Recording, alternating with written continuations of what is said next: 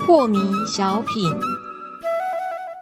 张讲师您好，有一位听众朋友，他想请教讲师，他说啊，佛家不是说修行要先有出离心吗？如果我要修道，那我是不是真的要离开家人，等修好之后再回来度他们呢？请问讲师，这符合大小先后的事理标准吗？那么这种出离心对修行又有什么帮助，还是我们有什么样的误解？呃，出离心您如何定义呢？你要把它定义成离开家庭、离开社会，然后遁到深山吗？呃，遁到深山，你会发现你还是没出离，因为烦恼还是很多是啊。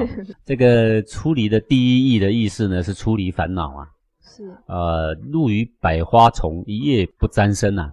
这日理万机，但是呢，不被习气毛病所打倒，好、不被这个啊、不断来袭的逆境啊所牵扰，就是所谓的出离的意思嘛。是呃，所以在红尘名利里面打滚呢，但是对名利又没有半点的贪恋之心呐、就是所谓的出离嘛。嗯你所要训练的应该是在你的内心有贪有嗔的时候，内心产生涌动的时候，你如何还能够非常淡泊、非常静谧的处在这个当下？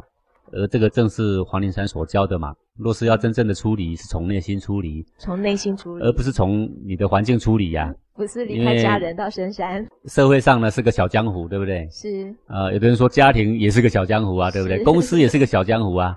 讲师您说两个人就可以成一个江湖，对呀、两个人就是一个江湖了嘛。那你说我遁到深山可以吧？我告诉你，这个道场更是个江湖啊，你信不信 啊？，深山也是一个江湖对不对？是然后好不容易把自己弄到终南山的最深处，一个人总可以吧？一个人可以可吗是你天天都还在想这个红尘的花街酒绿啊，那还是江湖嘛。所以这个出离呀、是要效法古圣先贤啊、他即使是在朝为官，然后却两袖清风啊，是，这才是出离嘛。嗯 哼，哦，不贪半点的银子嘛。是哎，现在哈、随便当个小官，整天都在想说怎么样啊、能够拿到更多的回扣啊？对啊，怎么样呢？能够贪更多的钱？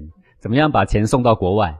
是有没有？现在内地不是很多叫裸官吗？是裸官的意思就是说，钱通通出国啦，妻小通通出国啦，那个小三也出 国啦，是 就剩下他一个人在朝为官是啊啊！像这种情况呢，屡见不鲜呐、嗯，台湾也有，对，这就没有所谓出离啦。是对，出离是看淡了这个名利，做应该做的事情嗯啊、那么尽好你的社会责任啊、家庭人伦的责任啊、这个就叫做出离嘛。是，好所以是对字面上的一个误解。